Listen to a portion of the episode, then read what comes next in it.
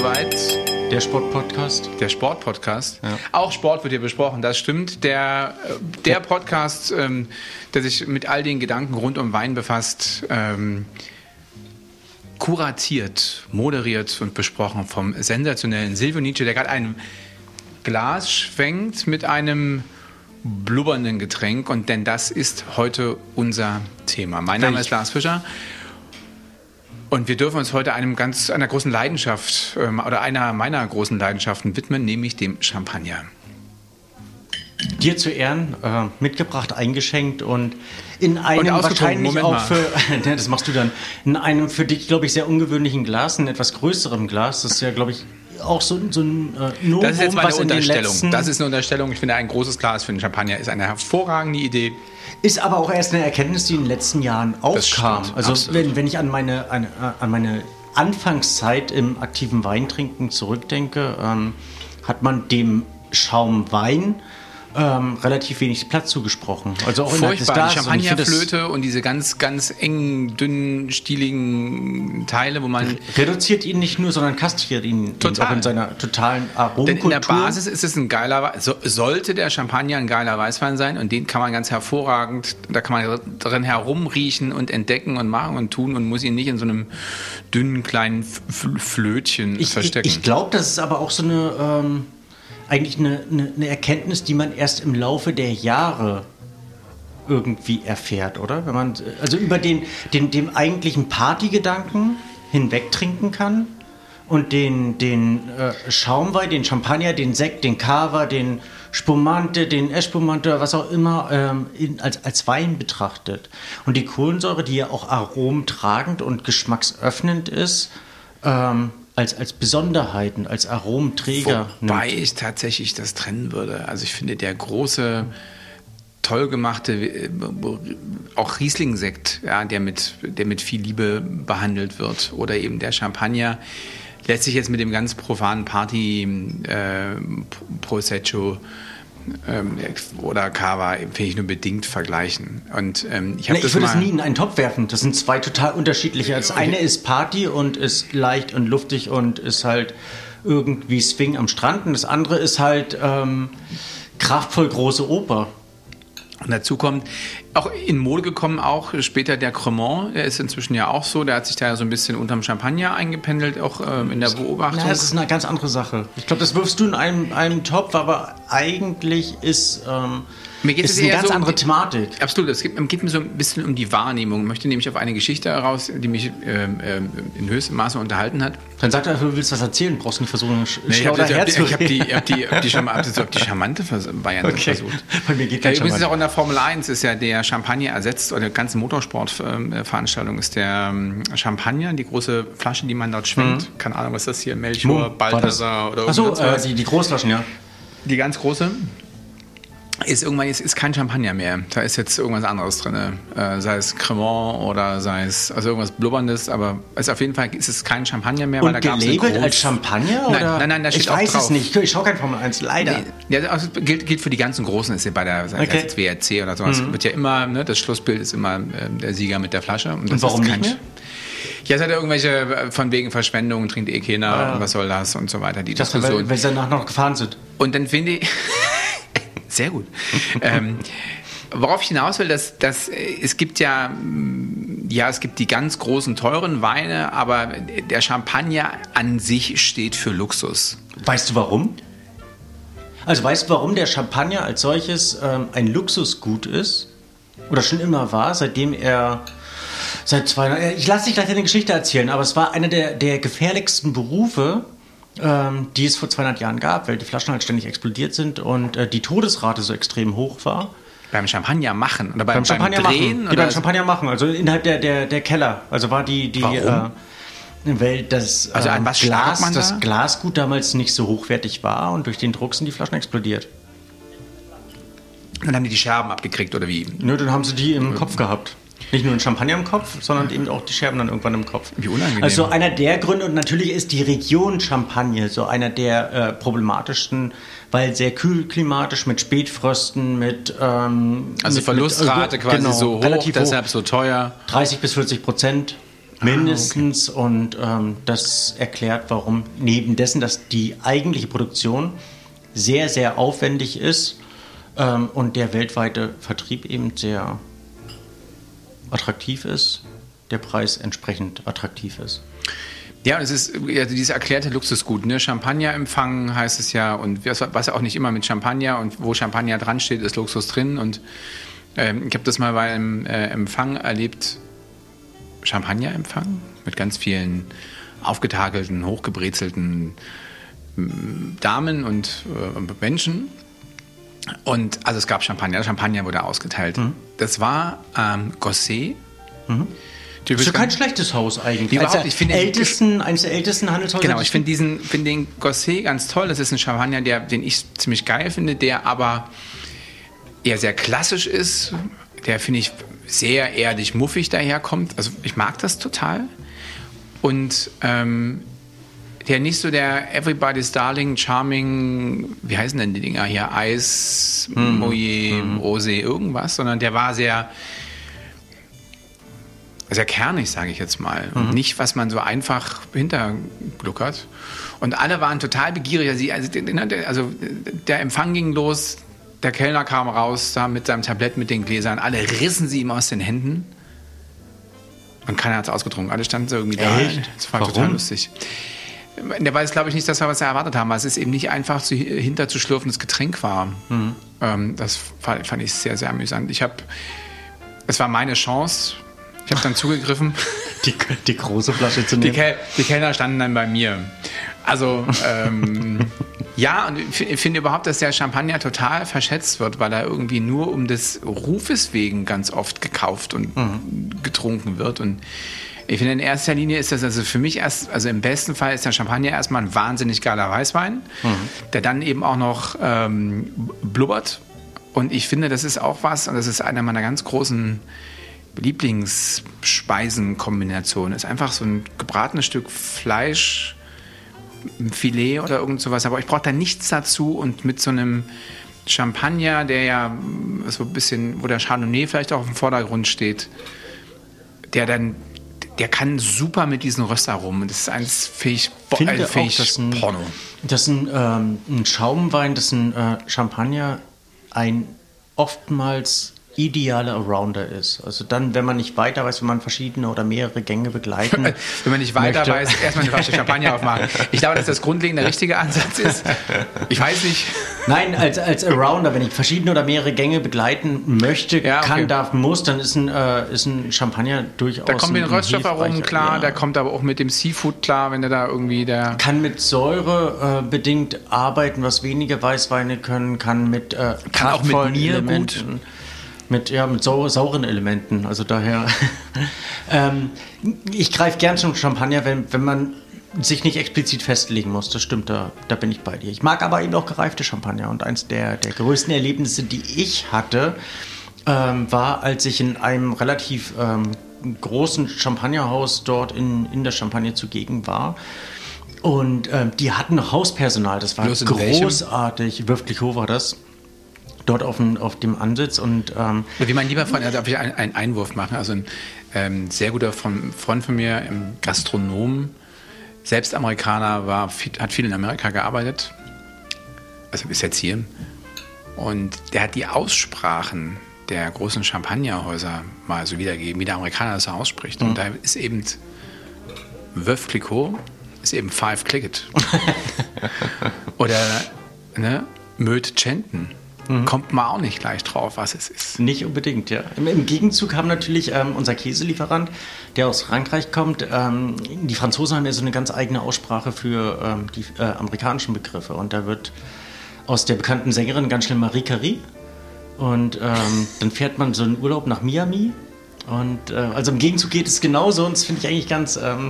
Aber Five, so also Five Clicket auf jeden Fall ja, ziemlich weit vorne. Es ist gut. Ich habe dich unterbrochen. Du warst in eben also jenem Hause. So, so eins, eins, eins meiner größten Erlebnisse und ähm, da heraus resultierte ähm, bei, oder von, von, mir zum einen ähm, kleine Side Story, der, der innige Wunsch in so einem Haus mal tätig zu sein.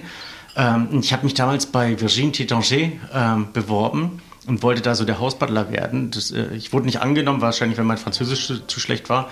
Wahrscheinlich auch nicht, weil ich zu bunt, äh, nicht bunt genug ange angezogen war oder wie auch immer. Ich weiß es nicht. Jedenfalls hatte ich dort ein prägendes Erlebnis. Es ist so ein, ein dieser alten Adelsitze, Adelssitze oder Adelsansitze. Kann ähm, man so sagen. Hatten Hauspersonal. Ich glaube, die Köchin war da seit geführten oder visuellen 80 Jahren tätig.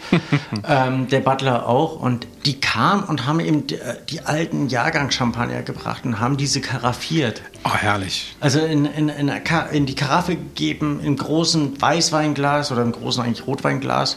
Damals war es auch noch nicht gang und gäbe, dass man eben äh, für den Weißwein große Gläser genommen hat. Ich war also von vorne bis hinten geflasht und habe gesehen, was eigentlich an Tiefe, an Charakter, an Opulenz, an Stoffigkeit, an Entwicklungsfähigkeit in so einem für mich damals in meinem Bewusstsein, ich war damals 22, äh, Jahre äh, existenten Weinbewusstsein stecken kann. Das hat mich so dermaßen auf außergewöhnlichste Weise beeindruckt. Und seit dem Tag äh, bin ich eigentlich totaler Champagner-Fan in allen Facetten.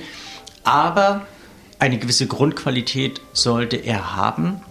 Und ich bin oftmals entweder bei großen Bekannten, also nicht äh, großen von, vom Volumen, vom Produktionsvolumen, sondern äh, teilweise schon gewissen Image-Champagner, die oftmals den Namen nicht ohne Grund haben oder bei ganz kleinen Winzer-Champagnern hängen geblieben. Und da gibt es so unglaubliche viele Entdeckungen, eben auch im Preisbereich von 20, 25, 30 Euro zu machen. Also ein Champagner muss nicht teuer sein, ein Champagner muss nicht 50 oder 70 oder 100 Euro kosten, aber, und das finde ich dann eben ähm, besonders, es gibt äh, eine gewisse Art und Klasse von Champagner, die unerreicht und einzigartig ist. Und man hat bei wenigen Weinen in dieser Welt genau diese Situation, dass man sagt, das kann nur dieses Haus und kein anderes, sei es Krug, sei es Boulanger, um nur ein, zwei Namen zu nennen.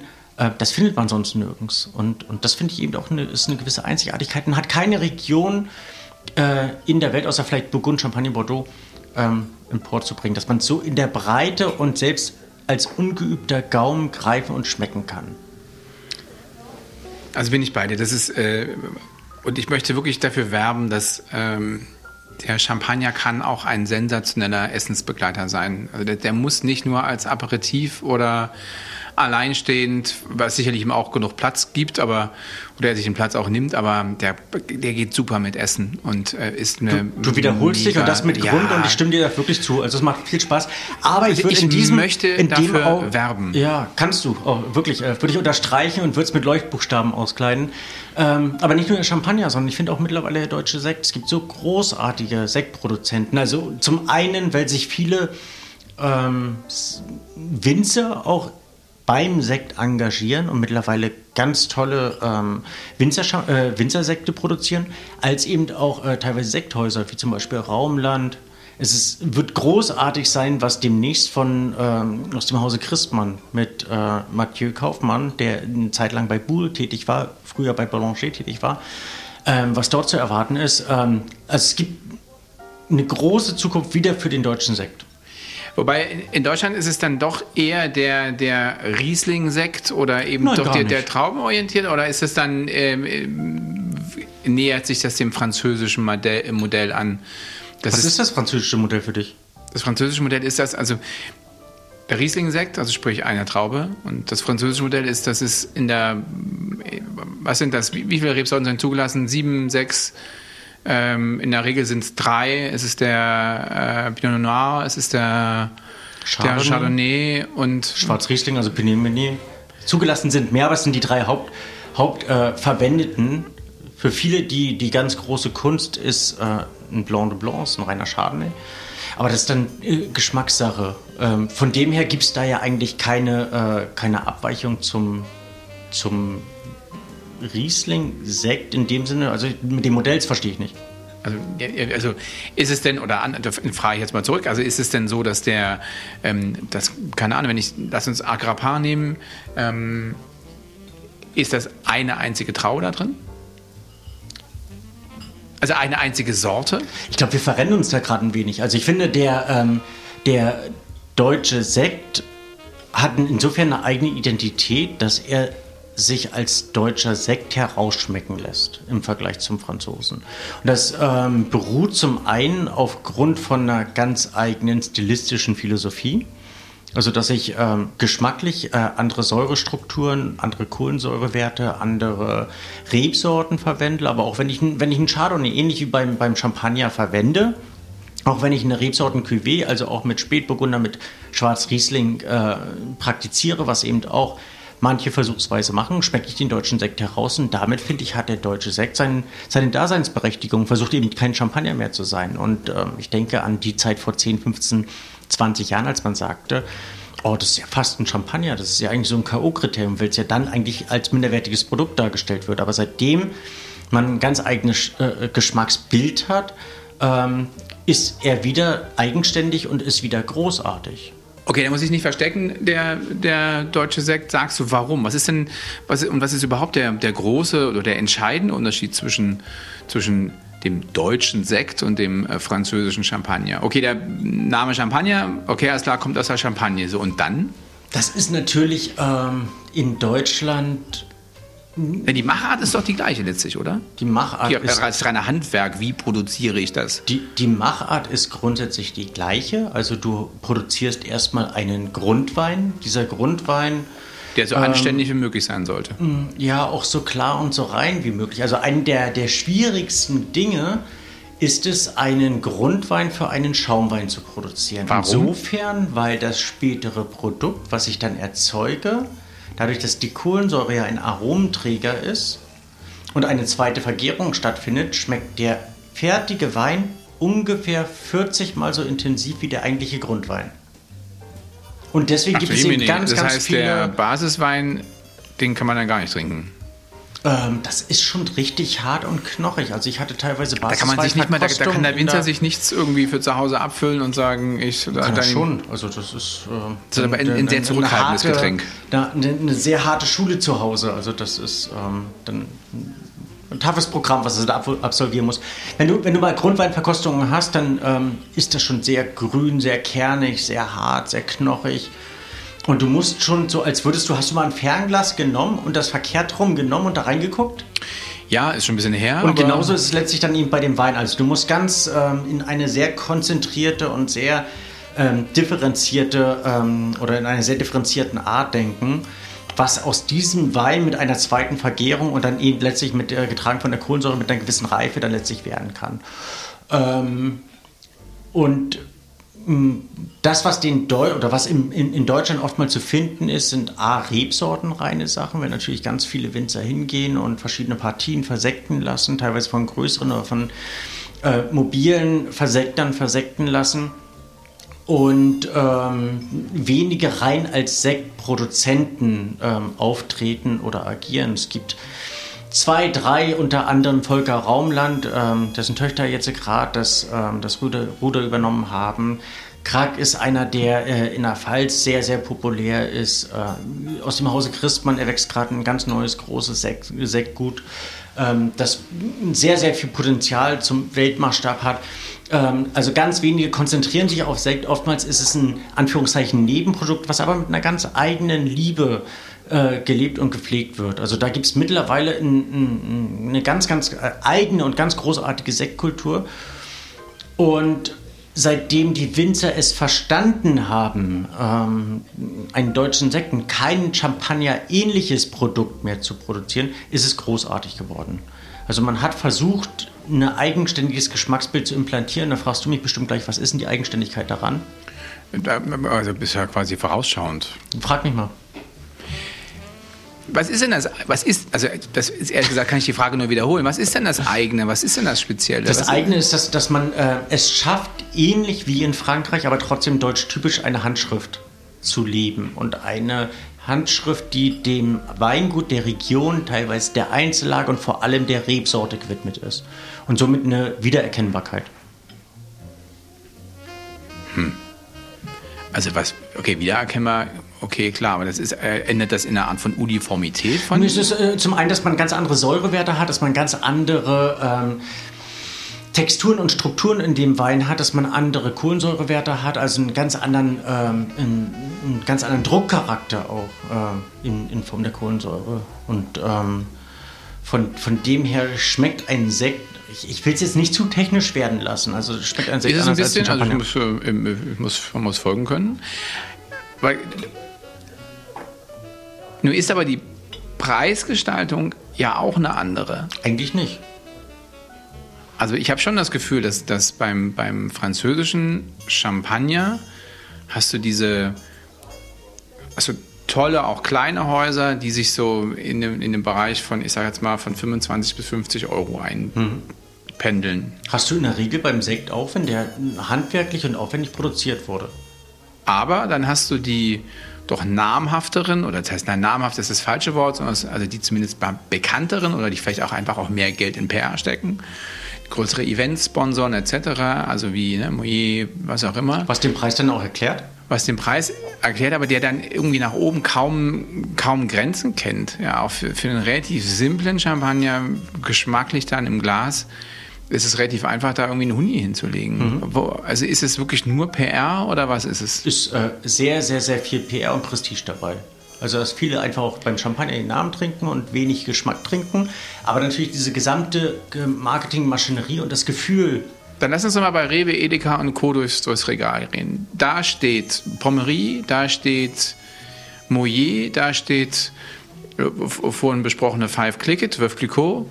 Was steht da noch? Ähm, aber würdest du beim Rewe Edeka dein, dein äh, Winzer Wein kaufen, dein Riesling-Kabinett, den du dir. Nee, würde ich ja nicht kaufen, weil ich mir, mir auch gar nicht einfallen würde, ähm, dass der da stehen Wenn könnte. du jetzt aber so einen kleinen Produzenten, kleinen Champagnerproduzenten nimmst, dann produziert er vielleicht 60.000, 80.000 Flaschen. Das reicht für einen Durchschnittsverbrauch einer zweiköpfigen Familie, wenn die Kinder nicht mittrinken. Und das ist dann Moment, ganz kurz, das also, mittrinken, meinst du, also die 60.000 Flaschen reichen für uns zu Hause. Ausschlusscharakter dann letztlich für große Marken. Also findest du sowas automatisch nicht bei großen Marken. Sprich, wenn ich jetzt bei einem ähm, Großhandel verkaufe oder bei einem, ähm, bei einem Supermarkt verkaufe, brauche ich eine mindestens äh, oder eine mindestens Flaschenliefermenge von vielleicht 150, 200.000 Flaschen. Also worauf ich aber hinaus will, es ist, ähm, ich glaube, dass jedem, auch der muss kein Weinexperte sein, äh, zum Thema Champagner fallen ihm halt so, keine Ahnung, fünf Marken ein. Ja. Ne, das hat, hat die Champagner-Welt schon geschafft, mhm. dass es eine Marke dahinter gibt. Mhm. Wenn du sagst, okay, nimm mir mal fünf Marken oder Häuser zu Rotwein, da kriegt einer vielleicht noch so Rotschild raus ähm, und dann wird es schon dünne irgendwie, ja, oder keine Ahnung, vielleicht noch ein, zwei, also das, ja, das wird schwer, also als etablierte Marke. Beim mhm. Champagner haben das irgendwie alle auf Tasche, komischerweise. Die finde ich auch in der, in der, äh, eben in den super oder in den besseren Lebensmittelmärkten wieder. Kann ich die allesamt nicht trinken? Sind die so okay? Ich denke, also würdest du würdest du dir mit viel Freude zu Hause eine Flasche Pommerie aufmachen? Pommery äh, wäre noch okay, aber nicht mit viel Freude. Wie sieht es denn mit dem äh, äh, Moyer aus? Ja, schon, Möd, wie auch schon, immer. schon schwieriger. Wen haben wir noch, was so, was so, großes, was so ein großes Haus ist? Mm. Das, du, du trinkst halt eine gewisse Uniformität damit. Das ist total. Ähm, also ich finde, ähm, es, ist, es ist ein Geschmacksmodell, was dort mit. Ähm, das ist natürlich, wenn, wenn, wenn ich zu Hause, deswegen ist, tue tu ich mich mit dem Zuhause so schwer. Wenn ich zu Hause Wein trinke, suche ich eine gewisse Individualität dabei und versuche mich in den Wein reinzudenken, mit dem Wein auseinanderzusetzen und irgendwas Besonderes in dem Wein zu finden. Und wenn ich dann eine zweite Flasche davon trinke, dann ähm, versuche ich eben eine neue Herausforderung dabei zu, zu finden. Wenn ich jetzt eine Flasche Moët trinke, dann habe ich die schon mal getrunken und dann ist es irgendwann langweilig. Dann brauche ich mir da keinen Alkohol im Kopf stellen.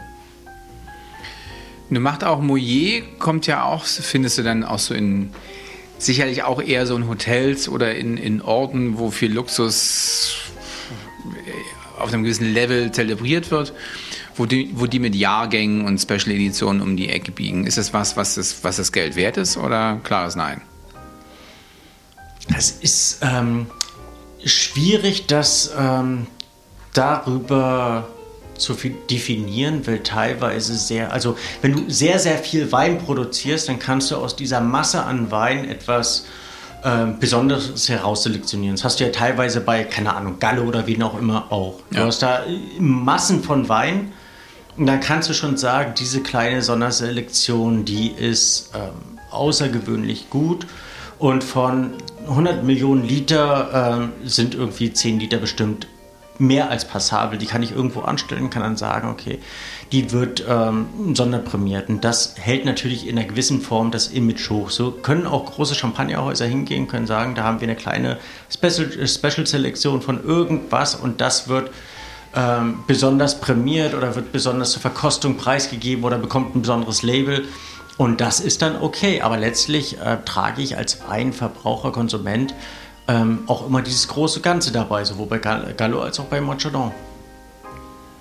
Also mir, mir fällt es manchmal einfach wahnsinnig schwer, wenn du äh, siehst irgendwie eine Flasche Mouillet oder was auch immer noch Vintage dazu rangeschrieben und dann ähm, steht da irgendwie 500 Euro daneben. Da tue ich mich einfach wahnsinnig schwer mit. Ja, es kostet keine 500 Euro, es kostet dann vielleicht irgendwie 150 Euro oder wie auch immer im, im, in irgendeinem Lokal oder 100 Euro.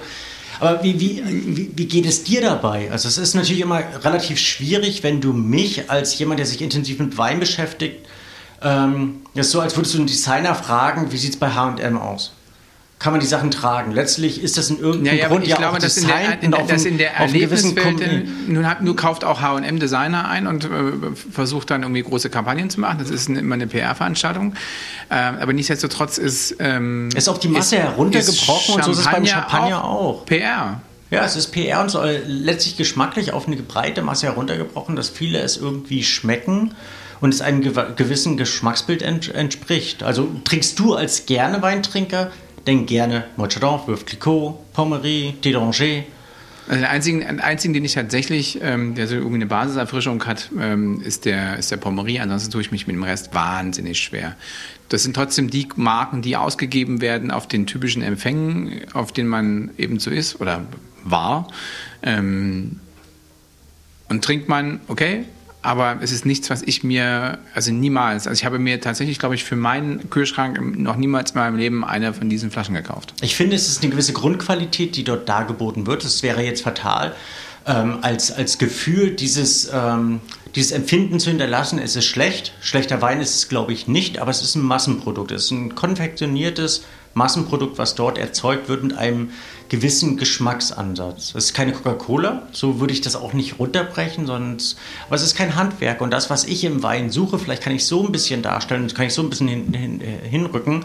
Das, was ich im Wein suche, ist Handwerk und Individualität und das haben diese Produkte nicht. Und dafür sind sie rein für die Weinqualität überteuert, überbezahlt wenn man das an äh, Geschmacksqualität letztlich nicht ge geboten bekommt. Aber wenn ich das ganze Große letztlich, also wenn ich die Formel 1 Veranstaltung dort im, auf, auf dem Gaumen schmecken möchte, dann äh, schmecke ich da. Also Party, Spaß. Oh, oh, oh. Finde ich alles gar nicht so falsch.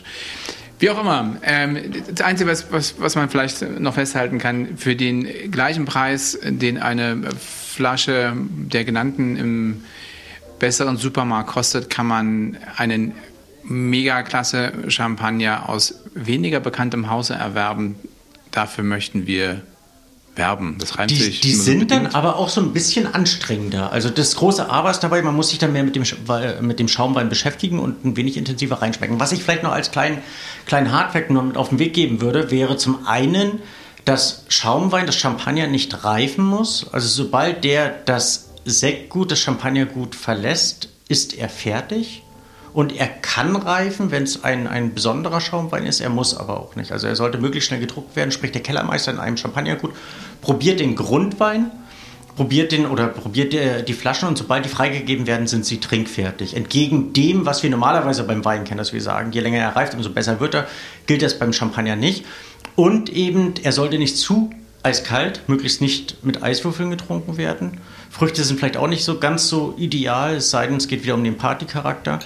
Ähm, und die Gläser sollten vielleicht ein bisschen größer sein als üblicherweise. Also bei, bei Früchten gibt es eine Ausnahme, das sind äh, Früchte aus dem Rumtopf. In diesem Sinne, wir hören uns das nächste Mal mit. Haben wir eine Idee, was wir, über was wir das nächste Mal sprechen wollen, Silvio? Sollen wir es jetzt schon verraten? Sollen wir Hoffnung geben? Lieber nicht. Wer weiß, was passiert. In diesem Sinne, geruhsame Nacht.